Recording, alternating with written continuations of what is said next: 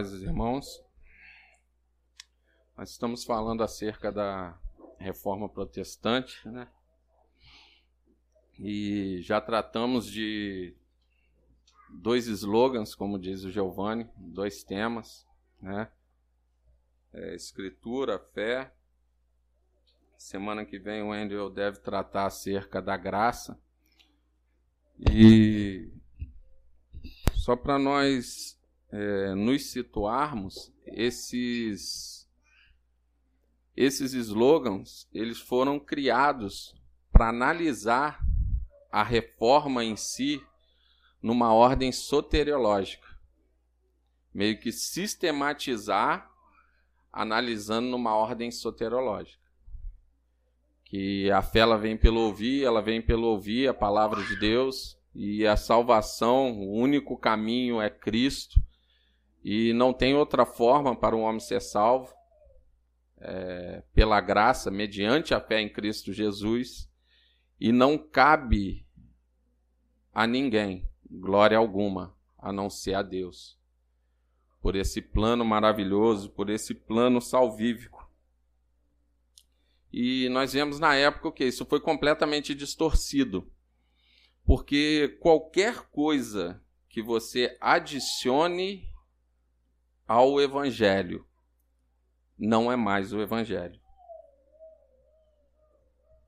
Então, não existe, às vezes nós falamos até de forma errada, não existe o Evangelho da prosperidade. Isso não é Evangelho. Não existe o Evangelho cult. Isso não é Evangelho. Não existe a questão do, do, naturalismo que exclui toda e qualquer obra de fé dentro do Evangelho. Isso não é Evangelho. Não existe aquele Evangelho igual hoje já estão tentando misturar o que, que é colocar a ciência à frente da Bíblia para explicar alguns temas. Isso veio com, com essa explosão científica do século XIX para frente tem muita gente avaliando e criando um evangelho dessa forma, colocando a ciência à frente do evangelho. De forma que tem pessoas que interpretam até Gênesis como se fosse simplesmente poesia. Para conciliar o evangelho com a ciência. E isso não existe. E depois do século XIX para frente, a teologia liberal explodiu e ganhou espaço com isso, com essa explosão científica, com essas novas descobertas, a teologia liberal ela ganhou muito espaço. E de forma que, se você olhar pelo mundo, muitos países a igreja morreu, acabou, literalmente. Então, às vezes nós somos muito tolerantes. E hoje, para os dias de hoje, é, de repente nós diríamos para Lutero, né? Não, Lutero, não julgueis. Não está tão ruim assim, dá para conciliar.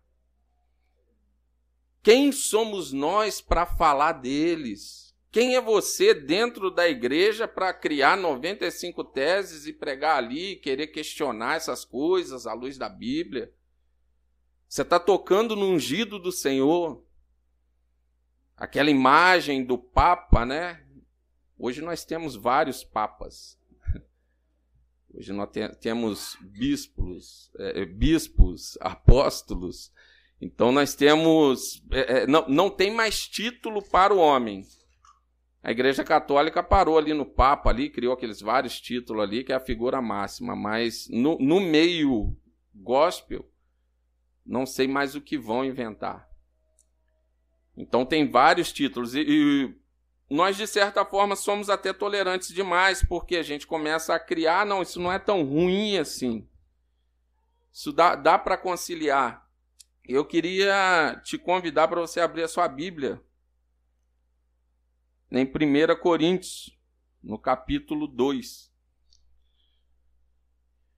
E como eu estava falando com os irmãos, a, a questão da reforma, a, se você colocar é, a salvação mais a indulgência, Cristo não é mais o caminho. E é algo muito sério. Quando a gente começa a estudar um pouquinho e pensar, ah, o cara é chato, o cara não tolera nada. O negócio é só criar divisão, é só. Mas não é. É que, de certa forma, sabe, sabe o, que, o que está sendo dito hoje dentro das igrejas e atende bem os anseios do, do público, do freguês que está ali sentado? Jesus Cristo não é suficiente. É Jesus mais a sua oferta. Vou dar um exemplo básico. Nós não somos contra o dízimo. Se você entende que o dízimo é uma quantia de expressão da sua generosidade, dê os seus 10%. Se você entendeu que é 5% a sua expressão dessa generosidade, eu não vou pregar aqui que quem deu 10 vai ser mais abençoado que quem deu 5. Ou do irmão que está passando dificuldade e não tem condição de dar nada. Ou você que está todo endividado e todo enrolado e às vezes tira um dinheiro de uma luz, de uma compra e coloca ali. Você não vai ser mais abençoado. Não vai. Porque Deus não está nisso. Aí olha como é que é uma doutrina sorrateira. Quando eu prego, o que é ensinado hoje? Se você não deu os 10%, você é ladrão. Se você é ladrão, quem rouba não vai entrar lá em cima. A Bíblia é clara quanto a isso. Os ladrões não vão herdar o reino de Deus. Logo, eu te coloco no inferno. Mesmo você tendo fé em Cristo Jesus, que o que foi feito na cruz alcança você, que pelas suas obras você não conseguiria ser salvo. Somente Jesus e o que ele fez na cruz. Sorrateiramente, e as pessoas não pensam, eu coloquei um critério para sua salvação. É Jesus Cristo, é a fé em Jesus, mais o seu dízimo, senão você vai para o inferno. E nós não pensamos. Então, o que nós ensinamos acerca de contribuição é conforme proposto no seu coração. Não por, por coerção, não é com liberalidade, é conforme as suas posses, e isso aí é entre você e Deus. Eu não quero nem saber quanto você deu ou deixou de dar. Mas hoje, dentro da igreja, isso é normal, essa pressão é normal e vende. De forma que o que eu estou falando aqui para vocês, muitas pessoas já me taxariam como um herege, por te dar essa liberdade. O que Deus quer, a Bíblia toda se tratando de dinheiro, o que Deus quer é que nós sejamos generosos. Agora, quanto que é a sua expressão de generosidade com Deus, aí é entre você e Ele. Porque se nós formos parar para analisar na risca e ver como que a igreja cresceu em Atos dos Apóstolos, aí nós vamos dar tudo. Chegar a entregar tudo e viver como? Tudo igual, dividido. Então, o camarada hoje, ele deveria realmente ser o primeiro a fazer isso, e às vezes as pessoas até pregam para você entregar tudo, para você dar isso, dar aquilo. Só que o que acontece? Quando você olha para a vida dele, você está entregando a sua casa, ele tem três. Você está entregando o seu carrinho popular, ele está com, com dois zero e coisa que a gente não conseguiria pagar o IPVA daquilo. Então é, é, um, é um evangelho que exclui a sua capacidade de pensar e traz todo um misticismo que, se você olhar, nada mais é o que? A indulgência repaginada que Lutero estava combatendo. Te cobram a indulgência hoje. E de forma sorrateira ainda colocam vários demônios trabalhando e te aterrorizando aqui nessa terra se você não pagar essa indulgência. Então não, não, não, muda, as coisas vão repaginando, mas não muda. E essa, essa era a briga. Automaticamente, o sacrifício que foi feito na cruz, ele não é mais suficiente. Estou dando um exemplo.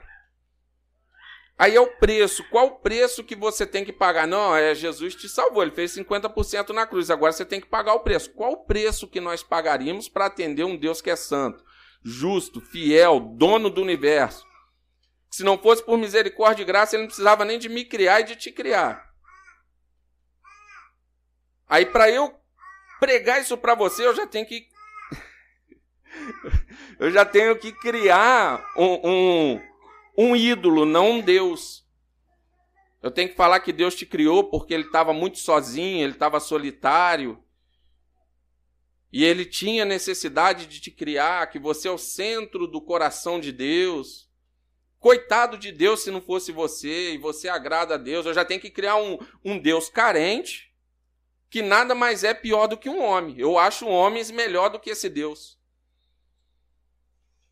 E vende, vendem isso para as pessoas normalmente. Assim como foi feito na época de Lutero, assim como no texto que nós vamos abordar agora, e infelizmente, irmãos, para os dias de hoje. E um dos lemas, não sei se os irmãos conhecem da Igreja Reformada, é o que a reforma ela não acaba. A igreja reformada sempre se reformando. Sempre se reformando como? Não é inventando é, palhaçada, atrativos, não. É sempre retornando à centralidade das Escrituras. É sempre mostrando o Cristo que a Escritura revela.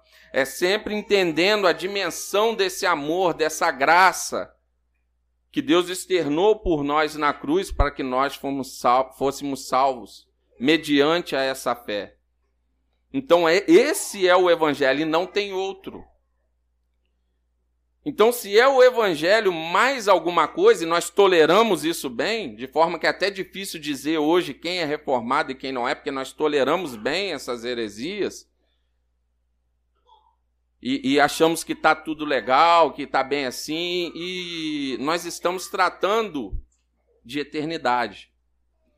Nós estamos tratando de conhecimento que vai libertar, virar a chave na sua mente para que haja expansão, para que haja conhecimento de Cristo, para que haja salvação, para que haja uma troca de jugo, porque às vezes nós carregamos um jugo pesado, aquele fardo pesado, e que não tem nada a ver com Cristo. Inventaram assim, ó, Deus falou comigo que tem que ser assim. Mas e na Bíblia diz isso? Não. E Paulo não está escrevendo num contexto muito diferente, quando ele escreve aqui aos Coríntios, no capítulo 2.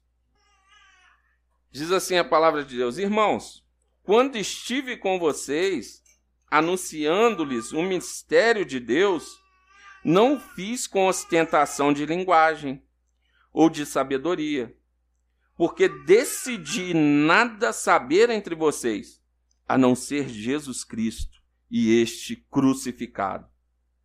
E foi em fraqueza, temor e grande tremor que eu estive entre vocês.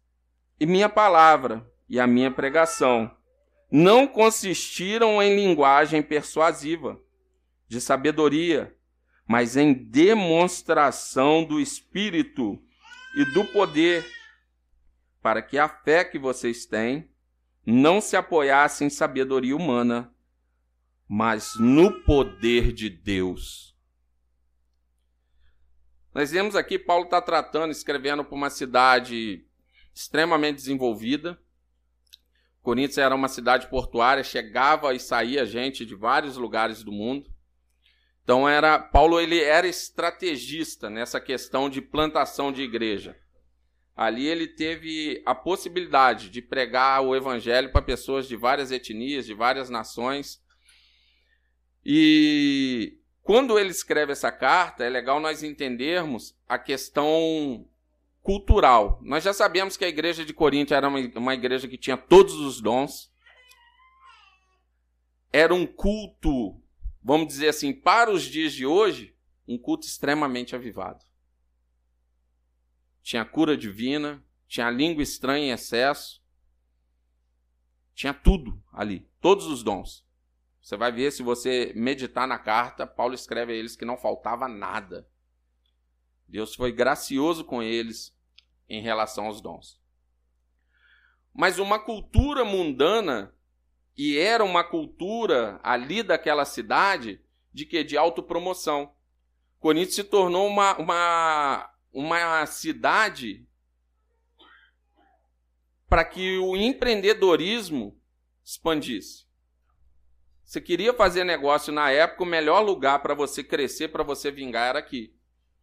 E era normal era uma, eles faziam uma espécie, eu estudando aqui, eu falei, como que as coisas não mudam, o ser humano não muda, e a Bíblia é muito atual.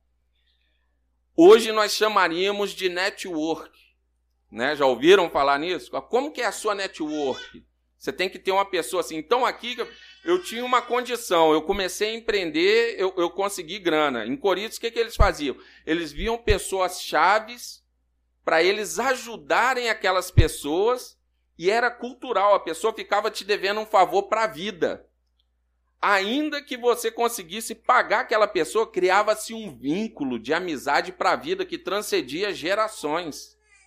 Os seus filhos passariam a considerar aquela pessoa. Então era um jogo de interesse, de forma que eles começavam a fazer até ações sociais e ajudar pessoas, mas no âmbito de promover entretenimento na cidade, para eles serem bem aceitos. E Paulo chega ali nesse meio, uma cidade extremamente desenvolvida, o que ele faz? Ele começa a pregar o evangelho. E eles trazem essa cultura para dentro da igreja para desenvolver. Porque se essa cultura dava certo lá fora, se eu conseguia ascender socialmente lá fora, fazendo essa network, esse jogo de interesse, o porquê não usar isso dentro do evangelho? Eles trazem essa cultura para dentro da igreja. E isso traz problemas, quando você medita na casa, isso traz problemas monstruosos. Porque eles começam a empregar dentro da igreja o que eles usavam para se desenvolver socialmente lá fora. Coríntios era uma cidade de muitos sofistas. Era normal, eram grandes mestres que chegavam ali e eles começavam a ensinar oratória. Homens mestres na arte de oratória. De forma que os políticos ali já vinham, eles chegavam na cidade como ostentando mostrando o conhecimento deles, mostrando o currículo deles e falando e debatendo. Era normal ter debates em, em pra, praça pública e ficar ali aqueles filósofos discutindo e falando bonito, e o povo gostava disso, cultuava isso. O povo pagava para ver esses homens palestrar e debater. E ali tinha a arte da oratória grega, que nesse momento aqui também, se você for estudar, você vai ver, já estava sendo deturpada pelos novos alunos. Porque Aristóteles ele passava a filosofia, Sêneca passava a filosofia, mas a verdade era o centro. Então havia-se ali uma disputa, apesar de não, não ter o evangelho no centro, era uma disputa filosófica para encontrar o que? A verdade. Nessa época aqui, já tinha uma nova classe, já estava gerando uma nova classe de que eles, eles não queriam saber se a verdade era o centro, eles queriam vencer o debate. Eles queriam ser considerados bons oradores, independente da verdade ser colocada de lado ou não. Então isso começa a influenciar essa igreja. E o que nós vemos? O evangelho começa a ganhar uma mistura. O evangelho começa a ficar misturado com filosofia. Os mestres que estavam ali, Paulo enfrentou. É, é, se você ler 1 Coríntios, 2 Coríntios, você vai ver muito do caráter de Paulo, ele falando de si próprio, expresso nessas cartas. Por quê? Porque ele foi muito afligido ali. O que ele ensinou aqui em Coríntios aqui foi muito foi muito atacado. E ele sofria por quê? Porque ele não, principalmente pelo fato dele ser apóstolo, mas não ter andado com Jesus Cristo no ministério terreno de Cristo. Ele teve um encontro com Cristo, mas Jesus já em corpo glorificado. Então eles atacavam as verdades dele. E ele chega ali, ele faz questão. Você vê aqui no versículo 1, ó, irmãos, quando estive com vocês anunciando os mistérios de Deus, não fiz com ostentação de linguagem ou de sabedoria. Para um povo que cultuava a sabedoria. E não é que Paulo fosse um homem com escassez de sabedoria, não, irmãos. Se ele quisesse discutir filosoficamente ali, ele venceria muitos debates.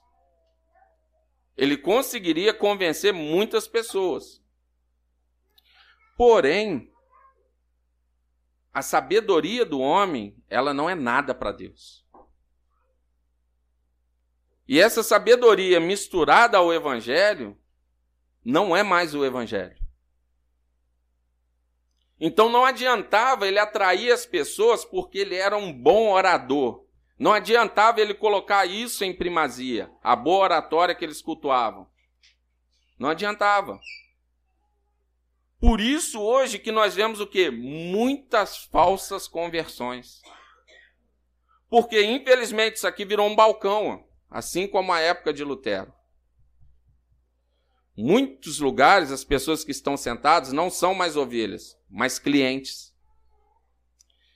E qual que é a regra do comércio para o cliente? A regra, até o cara do botequim ele sabe o cliente tem sempre razão.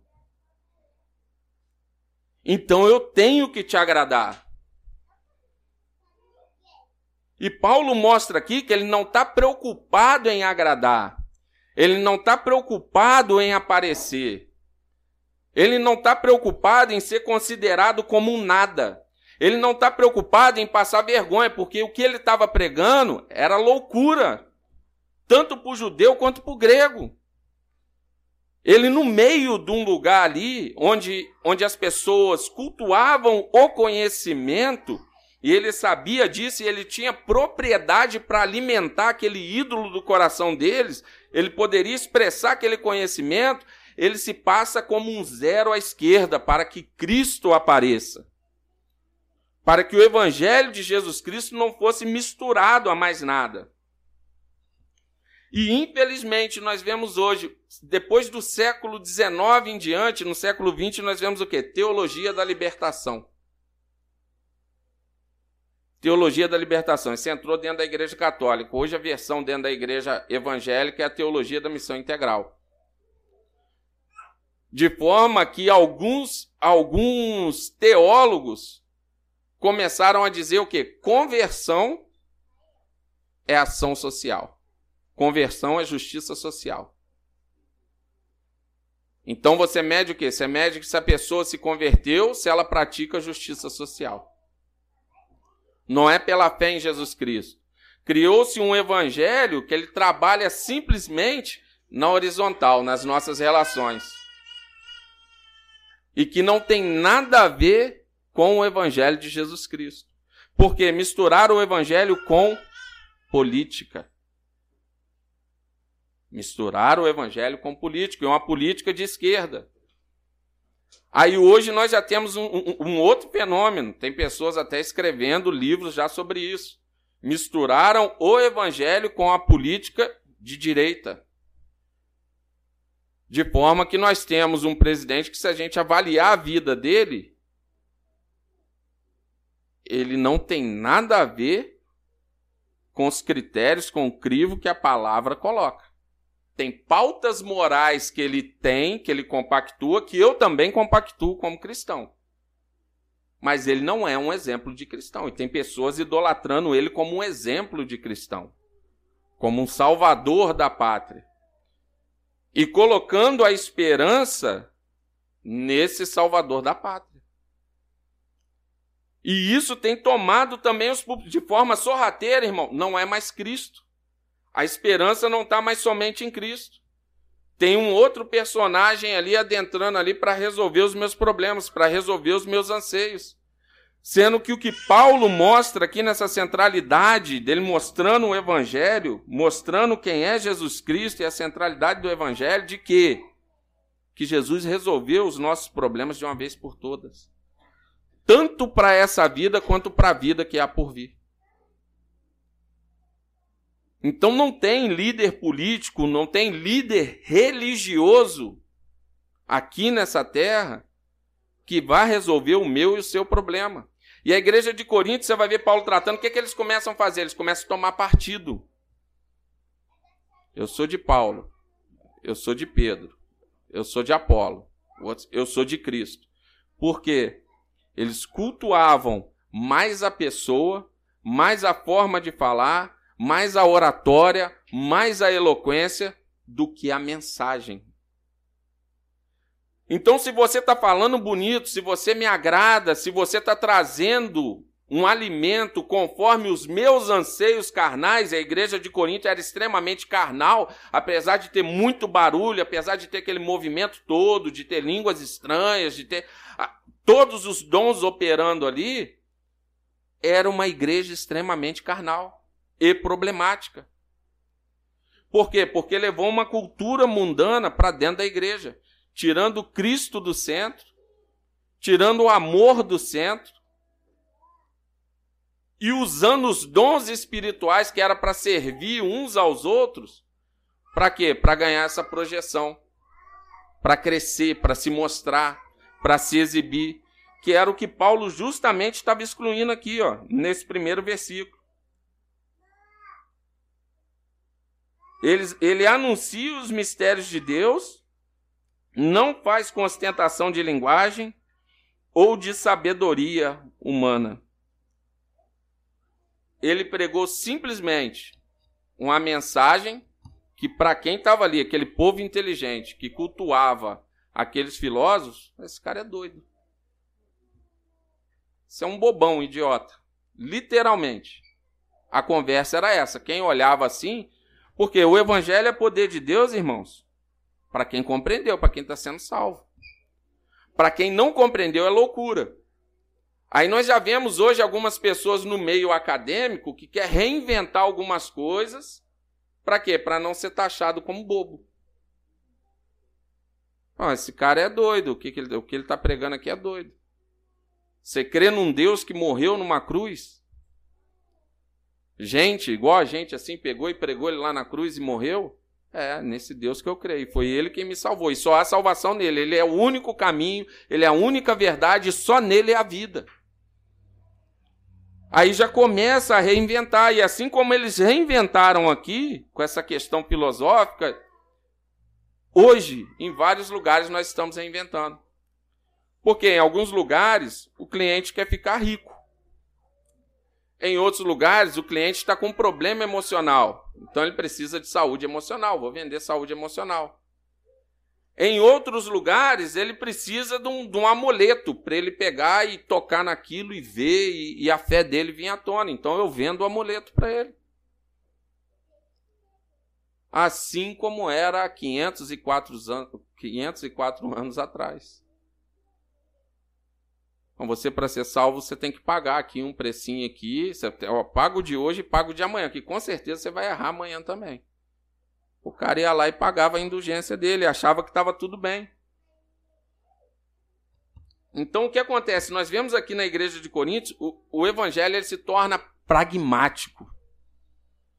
E o que é esse pragmatismo? É eu começar a fazer o que dá certo em detrimento da verdade.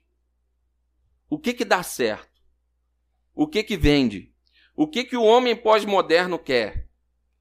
Aí é onde nós começamos o quê? Não, eu tenho que reduzir a mensagem, porque hoje você não consegue prestar atenção, eu falando aqui no mesmo tom de voz, você não consegue prestar atenção mais do que 15 minutos.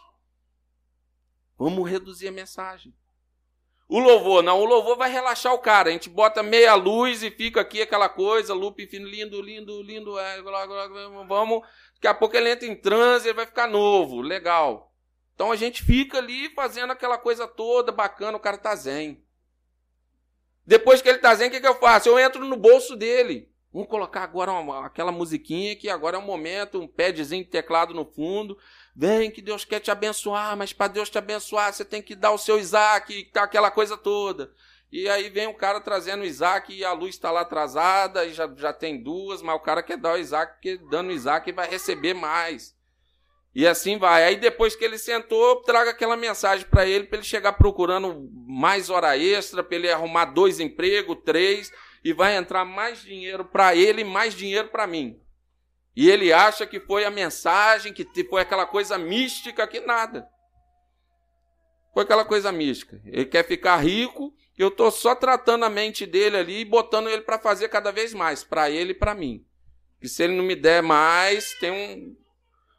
O ceifador, o cortador, os gafanhotos eu boto lá para acabar com tudo. Come até ferro os gafanhotos de hoje. Acaba com o carro, mastiga o carro tudo. E assim vai. Então é, é, é, é, um pragmatismo que eu começo a deixar a verdade de lado, eu começo a deixar Cristo de lado para quê? É o que dá certo, é o que vai trazer gente. E as pessoas medem dessa forma. Paulo, o que ele está mostrando aqui, fala: Eu não estou nem aí para like. Eu não quero nem saber se o que eu estou falando aqui vai agradar vocês. Eu não quero saber se a minha figura está atendendo os anseios de vocês. O que eu tenho para anunciar a vocês é que o meu Deus, ele encarnou, ele nasceu de uma virgem, ele viveu uma vida ilibada. Ao terceiro dia ele morreu por mim e por você. E se você não acreditar nisso, meu irmão, você vai para o inferno, porque você acha que é bonzinho, mas você é um depravado. É só você olhar um pouquinho para dentro. Se juntar toda a nossa bondade aqui, a gente conseguir olhar um pouquinho para dentro, nós vamos compreender, o mais louco que você seja, você não consegue atender os anseios de Deus. Deus é santo, irmão. Deus é justo. E o que tinha para nós, e quando nós tratamos da mensagem do Evangelho, infelizmente, o Evangelho, irmão, só é uma boa notícia se você der a má notícia para o camarada primeiro. O que Paulo me mostra também aqui do versículo 1 ao versículo 5 é que ele não está preocupado em apresentar um Jesus que atenda os seus anseios. Como que você prega Cristo? Como que nós temos pregado Cristo? E qual a desculpa que nós temos para não pregar a Cristo? Porque Paulo, o que ele está mostrando aqui para mim, é as fraquezas dele. Apesar de todo o conhecimento que ele poderia ostentar, e nós estamos falando aqui de um homem que, que chegou a ser até arrebatado, irmãos. Ele chegou a ser arrebatado. Ele teve um arrebatamento de sentidos que ele foi no céu. E ele falou que ele viu coisas que ao homem não, não é digno ser dito. E ele não ostenta. Já pensou se fosse nós? Aí hoje nós temos o evangelho, a, a, a mulher que foi no inferno três vezes e voltou. Aí o, o, o outro que vê, vê anjo todo dia. Todo dia está vendo um anjo. O anjo, o anjo falou comigo. O anjo é quase que um culto a, a, aos anjos, que, é que Paulo combate também lá na, na, na igreja de Colosso. E isso depois de 504 anos de reforma protestante, irmãos. Onde que está o Cristo? Onde que está a cruz que Paulo está falando aqui, ó, para se gloriar? O que ele está mostrando aqui nesse texto aqui é que a cruz é central no Evangelho. Ela não é periférica. Então, se nós pregarmos um evangelho que não passa por esse Cristo aqui, que morreu por mim e por você, um inocente pagou a minha conta e a sua. Imagina uma criança dessa, irmãos. Se tivesse que sacrificar uma criança dessa para pagar os nossos pecados. Seria um grande absurdo. Né? Deus, ele enviou o filho dele e como Giovanni tratou, Isaac ali simbolicamente, Abraão foi até o fim, apesar de não ter completado o sacrifício, pela fé ele foi até o fim. Deus ele foi até o fim. Ele moeu, ele estraçalhou o filho dele na cruz, por mim e por você. E será que isso hoje é vergonha para nós? Porque o que Paulo está mostrando aqui, ele, que ele não iria se envergonhar dessa cruz. Que o judeu não acreditava, que o grego não acreditava, o romano muito menos. Como é que eu vou pregar por, um camarada, por um romano, falando, não, meu Deus, o Salvador do mundo, a luz do mundo, o pão da vida, o pão vivo que desceu do céu, você matou ele. É doideira, então eu sou maior que seu Deus, se eu matei ele. Mas nós não conseguimos nem falar que Cristo, ele não foi essa, ele se entregou. Ele se entregou por nós. E o que Paulo está mostrando aqui é isso. No versículo 2: Porque decidi nada saber entre vocês, a não ser Jesus Cristo e este crucificado. Será que nós podemos decidir isso nessa noite? Abrir mão do nosso ego, do nosso eu. Isso aqui é um homem que tinha, ele realmente tinha algo para abrir mão. Às vezes nós ficamos tão preocupados, né? Ah, eu não vou falar porque eu não sei falar. Ah, eu não vou pregar porque eu não sei pregar. Ah, eu não vou falar assim porque vão rir. Ah, tem a... aí nós vemos grandes pregadores, são homens iluminados, glória a Deus pela vida deles. E nós, às vezes, começamos a cultuar mais a forma do que o conteúdo. Por isso que muitas pessoas estão andando atrás de pregadores. Porque cultua a forma que eles comunicam. Ah, não, ele pregou só meia heresia. Meia heresia passa. Ah, não, mas foi só hoje que ele pregou essa besteira. Aí, não, é, hoje ele pregou mais uma besteirinha, mas não, não é tão assim, né? É uma misturazinha de nada. Começa a tomar só um pouquinho de veneno todo dia. Você vê onde você vai parar. Então, o que, o que nós vemos aqui, irmãos, é que ele decidiu. Será que nós podemos decidir isso? Nessa noite? Pregar somente a Cristo? Glorificar somente a Cristo? Se esvaziar de nós para que Cristo apareça?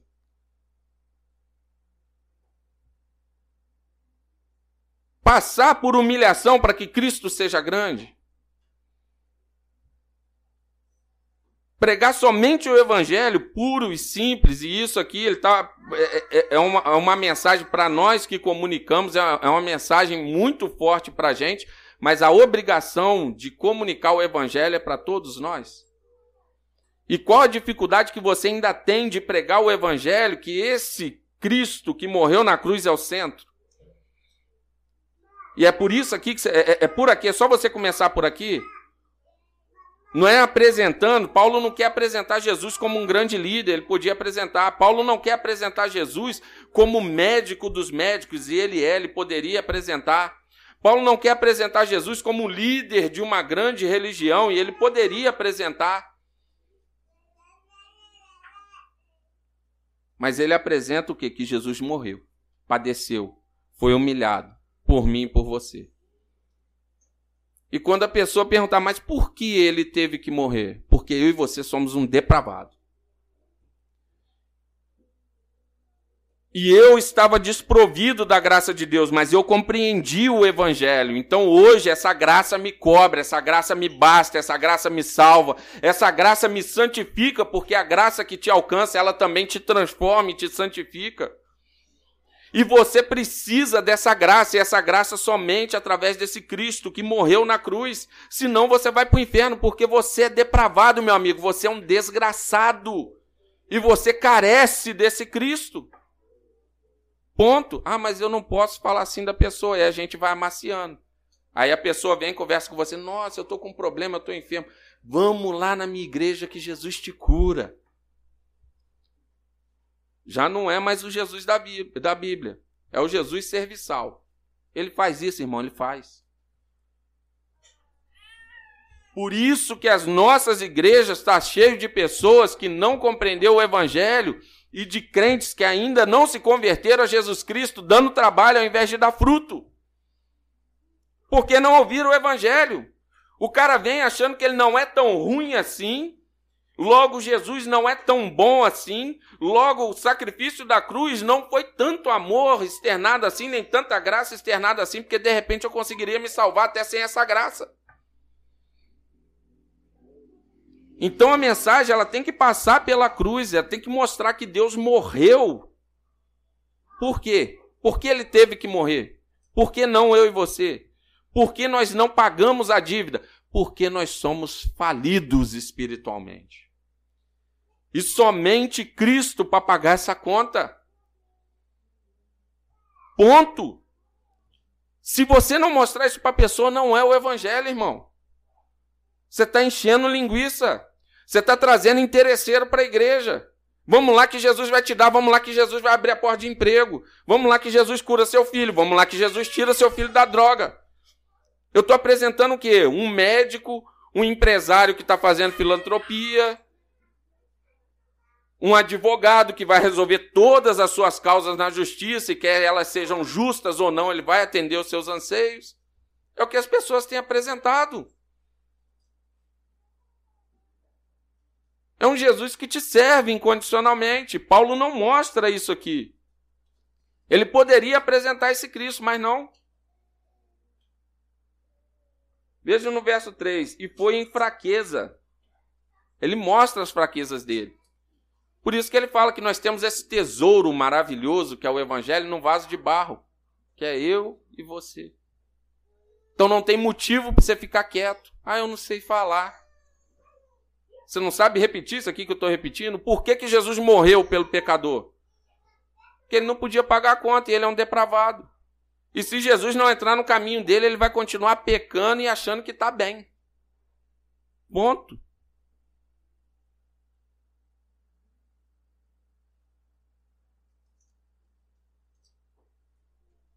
Verso 3: E foi em fraqueza, temor e grande tremor que eu estive entre vocês. Irmãos, não ouçam quem trata o evangelho de qualquer maneira. Essa tarefa de comunicar a Cristo é uma tarefa árdua. Essa tarefa de expor a palavra de Deus, principalmente para as ovelhas de Jesus Cristo, que vocês não são ovelhas nossas. Nós somos co-pastores e temos a obrigação de apresentar vocês limpos, santificados a Cristo Jesus. E essa santificação é feita através da exposição da palavra de Deus. Então nós não temos o direito de misturar a mensagem. Nós temos que pregar o evangelho, pregar Cristo, Cristo crucificado e com temor e tremor, porque nenhum mensageiro é suficiente para carregar essa mensagem somente por misericórdia e graça. Tomem cuidado com os especialistas atrás de tribuna. Para falar hoje, você entra em qualquer videozinho no YouTube e te ensina técnicas de, de oratórias fantásticas. Exercício para voz, como trabalhar a voz antes, como você atrair a atenção da pessoa, como você trabalhar a sua voz. Tem mas se não trata essa palavra com zelo, essa palavra que traz vida, essa palavra que Deus se escolheu se revelar a nós através dela, tome cuidado. Tem que ser com temor e tremor para anunciar essa mensagem. Verso 4: A minha palavra e a minha pregação não consistiram em linguagem persuasiva, de sabedoria, mas em demonstração do Espírito e de poder. Paulo mostrava o que algumas pessoas trazem isso apenas para o âmbito de milagre. Mas aqui não, Paulo está mostrando é o que? Transformação de vida. A filosofia é bonita, a boa oratória é bonita, a persuasão é bacana. E outra coisa, irmão, ele está dizendo que isso aqui é errado é errado quando você coloca isso no centro e o evangelho em segundo plano. Usa a sua oratória para a glória de Deus, usa a persuasão para a glória de Deus, para cada vez mais você se humilhar e Jesus aparecer. Agora você chegou aqui, eu tô com um monte de papagaiada aqui na frente, falando numa linguagem que vocês não estão entendendo. Vocês, por favor, me chamem a atenção. O dia que eu chegar aqui começar a querer aparecer, não só eu, Giovanni, o Wendel, amanhã ou depois um, um, outro irmão aí que Deus levantar, chegar aqui querendo aparecer e, não passar por Jesus Cristo, não passar pelo Evangelho, pode chegar e chamar atenção. Aqui não é lugar de, de, de nós chegarmos para ostentar um mero conhecimento e não trazer a mensagem de Jesus Cristo. O dia que vocês chegarem aqui e não ouvir de Jesus, foi só entretenimento. E é o que já tem acontecido em muitas igrejas. É um culto centrado no homem, é o que estava acontecendo aqui na igreja de Corinto. E é o que começou a acontecer dentro da igreja católica na época de Lutero. O homem era o centro. Então, não só vocês, como centro da mensagem, e muito menos eu. Essa mensagem aqui, ela tem que cortar aqui e cortar aí. Nós temos que viver ela primeiro, sentir ela primeiro para transmitir a vocês. Porque senão é só um discurso. E a diferença do, do, do discurso, da comunicação, de uma palestra para o pregador é o que? A urgência da mensagem. Essa mensagem é urgente. Essa mensagem pega o vil pecador mais desgraçado e tira ele, que já estava indo de passo largo para o inferno, e coloca no caminho do céu. E coloca na centralidade de Cristo. Então, essa mensagem é que tem que ser anunciada por detrás dos nossos púlpitos. Com todos esses problemas dentro da igreja de Corinto, Paulo resolve como? Pregando Cristo e Cristo crucificado. Veja no verso 5. Para que a fé de vocês, o porquê, o porquê ele estava fazendo isso, o porquê ele estava ensinando isso, o porquê ele estava trazendo à tona novamente essa pregação. Aqui ele traz o motivo. Para que a fé de vocês não se apoie em sabedoria humana, mas no poder de Deus. O Evangelho é o poder de Deus para transformar a minha vida e a sua. O Evangelho é o poder de Deus para nos libertar cada dia de glória em glória do nosso pecado e nos deixar mais parecido com Jesus Cristo. E somente se Jesus Cristo for o centro dessa mensagem, não tem espaço para eu aparecer. Não tem espaço para colocar vocês no centro sendo atendido como clientes. Nós somos servos. Todos nós de pé de igualdade. Nós precisamos ser transformados. Nós precisamos crescer enquanto igreja. O evangelho de Jesus Cristo, o evangelho centrado na cruz, ele tem que crescer em nós. Nós temos que compreender cada vez mais esse evangelho, essa graça, esse amor maravilhoso que foi externado por nós. Nós temos que compreender e crescer para que a gente não venha ficar apoiado em sabedoria humana. Tem muitas pessoas acompanhando ah, o, o bispo fulano de tal, o apóstolo não sei das quantas, a irmã do não sei o que do, do, do reteté. Uma hora cai, irmão. Aí você vê, o fulano era uma bênção, rapaz. Nosso Deus não podia nem piscar perto dele que ele achava que era pecado. Aí o cara hoje está bagunçado. Pode nem ouvir mais falar de Jesus. Esse camarada um dia ele teve fé em Jesus Cristo? Se o que você perde, irmão, se, se, se, o que você chama de fé, você perde no meio da caminhada, nunca foi fé. Nunca foi. Fé é certeza. Eu tenho certeza da minha esperança. Eu tenho certeza que esse aqui que me comprou, que me escolheu antes da fundação do mundo, que foi moído na cruz por mim, ele vai me entregar limpo, puro, santo, imaculado diante do Pai. Porque aqueles que ele chamou, ele não perde. E ainda que a sua fé esteja vacilante hoje, se você compreendeu quem é Jesus Cristo, se você crê nesse Cristo aqui que morreu, que foi moído na cruz, eu creio que ele vai fazer isso na sua vida também. Por mais que a sua visão ainda esteja nebulosa e você ainda não consiga enxergar isso. E você esteja passando por períodos que você ainda não consegue enxergar isso. Eu tenho plena convicção. Se foi Jesus quem te trouxe, se você teve um encontro com Ele, Ele não te perde. Esse é o Evangelho de Jesus Cristo. Aí você fala, ah, então vou viver minha vida de qualquer maneira. Não, porque quem teve um encontro com Ele não vive mais de qualquer maneira.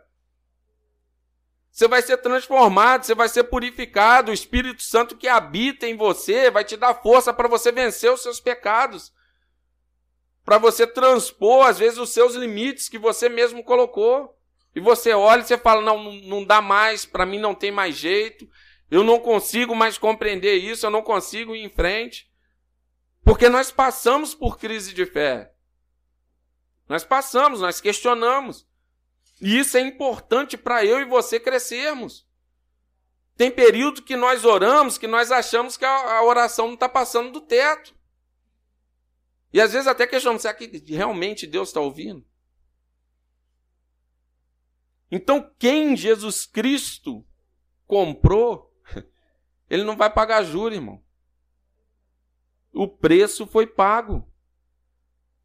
Não tem lógica ele ter te escolhido e ter morrido e derramado o sangue dele por você e você ter essa compreensão e de repente você, não, não quero mais ir para o céu. Eu vou ficar por aqui mesmo, que aqui tá bom. Eu não sei se existe inferno, mas se tiver também para mim tá bom. Não, não existe isso. Só que tem pessoas dentro da igreja que Cristo nunca foi apresentado. Apresentaram um Papai Noel. Apresentaram um, um, um, cara que, um Silvio Santos, que joga dinheiro, quem quer dinheiro, vai te dar dinheiro, vai pagar o seu boleto, vai te dar uma ascensão no seu emprego. Isso não tem nada a ver com o evangelho, não, irmão. Não tem nada a ver. Isso aqui não é balcão. Vocês não são clientes. E toda vez que nós nos colocarmos aqui, tem uma verdade para ser comunicada. O evangelho não é negociável. Paulo não chega assim e fala: eu vou pensar o que eu vou falar para vocês de acordo com a cultura de vocês, que é, vocês gostam de, de cultuar sabedoria. Não, eu vou pegar, então vou pregar com bastante sabedoria para vocês, para vocês me achar um cara legal. Vou pregar com eloquência, porque vocês cultuam a eloquência. Vou, vou adequar o evangelho para o seu jeitinho. Meu irmão, isso aqui tem uma verdade sendo comunicada do início ao fim. E nós que, por misericórdia, venhamos a cada dia orar e buscar em Deus para compreendermos mais essa verdade. Para compreendermos quem é esse Cristo que lá no início já era apresentado a sombra dele. E que na plenitude dos tempos ele veio, nasceu de uma mulher. E é somente nele, nesse Deus encarnado, no Verbo encarnado, que já estava lá no início com Deus, não é uma mera criatura. O próprio Deus encarnado, somente nele há salvação. E é esse Jesus que nós temos que anunciar. Não negocie. Ah, ele, ele não crê, ele, ele, ele crê um pouquinho diferente de mim. Aí eu vou pegar e vou falar: não, Jesus, é, se você fizer boa obra, tá tudo certo, é isso aí. Você tem Jesus também. Tem não, irmão. Não adianta mandar pobre para o inferno com a barriga cheia, não. Nós temos que atender ele, temos que atender ele. A, a, a, justiça social vem, vem, mas a fé vem primeiro. Não adianta. Sabe por quê, irmãos? Alguns podem até se escandalizar. Se nós formos ver a vida de alguns espíritas, infelizmente, eles transcendem a nós em boas obras. Se o motivo é correto, de repente não, porque ele faz aquilo ali também que ele acha que ele vai encarnar num plano melhor, que ele está alcançando salvação através daquilo ali. Não é só que tem, tem alguma coisa em troca. Mas eles fazem boa obra com uma ajuda mesmo uns aos outros, sai, dá sopão, faz isso, faz aquilo. Isso é bom? É bom. A fé ela tem que vir regada de obras, mas nós não podemos colocar isso à frente do evangelho. Não podemos. E infelizmente hoje as nossas igrejas estão precisando de voltar a essa centralidade de Cristo. Muitos pregadores estão precisando de desaparecer literalmente de trás dos púlpitos, porque estão competindo com Cristo. Se eu quiser ser grande aqui, irmãos, automaticamente eu estou me colocando em oposição a Cristo. Porque não tem espaço para mim. É Ele quem é grande. Então, onde vocês chegarem, que você vê a pessoa que está ali à frente, ela querendo aparecer demais, aquela coisa muito, muita performance, aquela coisa muito regrada, corre. Corre. Mede o conteúdo. Vê se o conteúdo está dizendo. É, é uma mensagem bíblica, é uma mensagem centrada no Evangelho. Jesus Cristo é o centro o tempo todo. E não é só de vez em quando, não. Corre. E se aqui começar com isso, meu irmão, vocês podem chamar nossa atenção. Vocês têm esse direito, porque isso é o sacerdócio de todos os santos, nós somos um corpo. Podem chamar nossa atenção. E o dia que você chegar e ouvir besteira e não for mais alimentado, procure uma igreja bíblica. Não é a igreja que atenda os seus anseios, que atenda o seu coração enganoso, porque o seu e o meu coração são enganosos e começa sorrateiramente. Um pouquinho aqui, um pouquinho ali, uma indulgênciazinha aqui, um amuletozinho ali e a gente vai negociando, vai negociando. Na hora que vê a coisa já saiu do trilho. E tá tudo bagunçado e nós nos acostumamos com as pessoas, nos acostumamos com a liturgia, a gente vai negociando e vai ficando ali empurrando com a barriga. E o que Cristo fez na cruz foi muito sério. Nós temos que compreender a cada dia o que Jesus Cristo fez na cruz. E, por favor, se você não sabe comunicar o Evangelho de forma sucinta, como que eu prego para alguém? Procura a gente, a gente senta, conversa, eu vou te explicar. 10, 20, 30 vezes o que é o Evangelho e como você tem que comunicar o Evangelho. Para você não ficar apresentando Jesus doutor, para você não ficar atraindo um monte de interesseiro pelo que Jesus pode dar para você trazer já a centralidade de Cristo para a pessoa. E quando você, já falei aqui várias vezes, quando você for convidar alguém para vir aqui, não convida. Vamos solucionar o seu problema? Vão lá na minha igreja? Não. Mostra para ela que ela tem um problemão. O problemão dela é o pecado. E é o problema do pobre, do rico, do doente que está na cama e de quem está correndo por aí afora, cheio de saúde. E nós temos a solução, que é esse Cristo aqui, ó, que foi crucificado e moído por nós. E somente nele é a salvação. Não é em qualquer Jesus. Não é em qualquer Jesus. É somente nele, o Filho de Deus, o Verbo encarnado. Só nele há salvação. E que nós venhamos aprender a comunicar essa mensagem para a glória de Deus, porque não tem desculpa. Não há mais desculpa. E isso aqui é urgente para mim e para você. E tem pessoas que você não vai conseguir colocar aqui dentro e você não vai conseguir colocar em contato comigo ou com Giovanni, pessoas do seu círculo, que precisam de ouvir essa mensagem com urgência. Então, que nós venhamos pregar o Evangelho. Se despide de nós, ainda que venham a nos chamar de doido, de herege, de... porque infelizmente, se apresentar hoje o evangelho da graça para algumas pessoas, você vê nitidamente que a pessoa te olha às vezes até assustado. Eu estava conversando com um rapaz esse dia, crente, criado na igreja. Falei, rapaz, eu nunca vi, eu nunca ouvi nada assim tão profundo. Falei, mas não tem nada profundo nisso, não. É, isso é o evangelho. Porque é o tempo todo, ó, ó você faz, você, você, Jesus é a porta de entrada. Você entrou? Entrou. Agora, meu irmão, se vira. Faz as suas obras, porque senão você perde a salvação. Gente, isso é coisa de gente doido. Não tem lógica. Como que nós faríamos isso? É Jesus mais a sua obra. Para te salvar, Jesus mais a sua obra. Aí quando você vai olhar, se Jesus é a porta de entrada e ele não é suficiente para te dar uma salvação completa, é só você raciocinar, isso é lógica. Quem está te salvando é a sua obra. A causa instrumental da sua salvação é a sua obra, não, não o Cristo morto na cruz.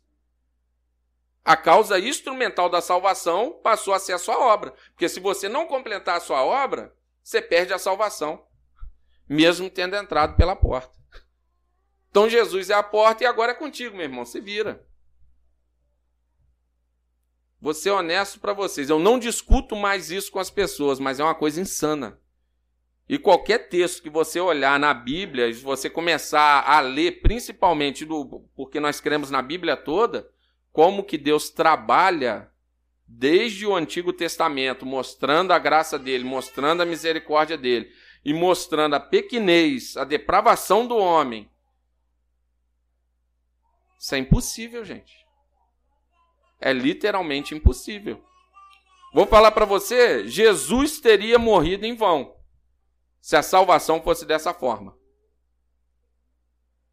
Você pode pegar aí dos pais da igreja que foram homens que viveram de forma piedosa, os, os próprios reformadores, porque se você estudar a vida deles, você vai ver que todos eles erraram. Todos eles erraram e assim, erro grotesco. Então eram homens extremamente usados por Deus, porém falhos em algumas, par algumas partes. Todos eles iriam para o inferno. Todos eles. A começar também pelos apóstolos. Porque se fosse depender da obra dele, se Jesus o tempo todo não fosse lá pegar, não, rapaz, você é meu, vem cá. Não, você está me negando, mas eu te escolhi. A igreja vai ser estruturada, a igreja vai crescer e você é peça fundamental que porque eu vou te usar, não é porque você é bom, não. Ó, você tem pouca fé, mas é, você vai andar comigo, você vai aqui, ó, o buraco aqui, ó. Toca no buraco pra você ver, pra você crer. Realmente fui eu que morri, ressuscitei. Tinha gente que não acreditava o tempo todo. E se você precisa de apalpar para você crer, não tem fé. Não é mais fé. Você imagina o tamanzinho da fé desse cara que andou com Jesus. De repente a fé de alguns aqui já até transcendeu a dele. Então que nós venhamos compreender hoje essa ordem soteriológica, a centralidade que Cristo tem que ter no papel da igreja, do evangelho, e ele é o cabeça o qual todo o corpo é edificado através dele. E quando nós estamos reunidos aqui, ele se faz presente e edifica todo o corpo. Venhamos compreender de onde vem essa fé, que essa fé é um presente, é um dom de Deus. Venhamos compreender essa graça maravilhosa. E que isso tudo cresce através do Cristo que, que as Escrituras vai apresentando e nós vamos conhecendo e crescendo e que nós venhamos glorificar a Deus cada dia mais. Deus continue a nos abençoar, que nós venhamos crescer cada vez mais no Evangelho.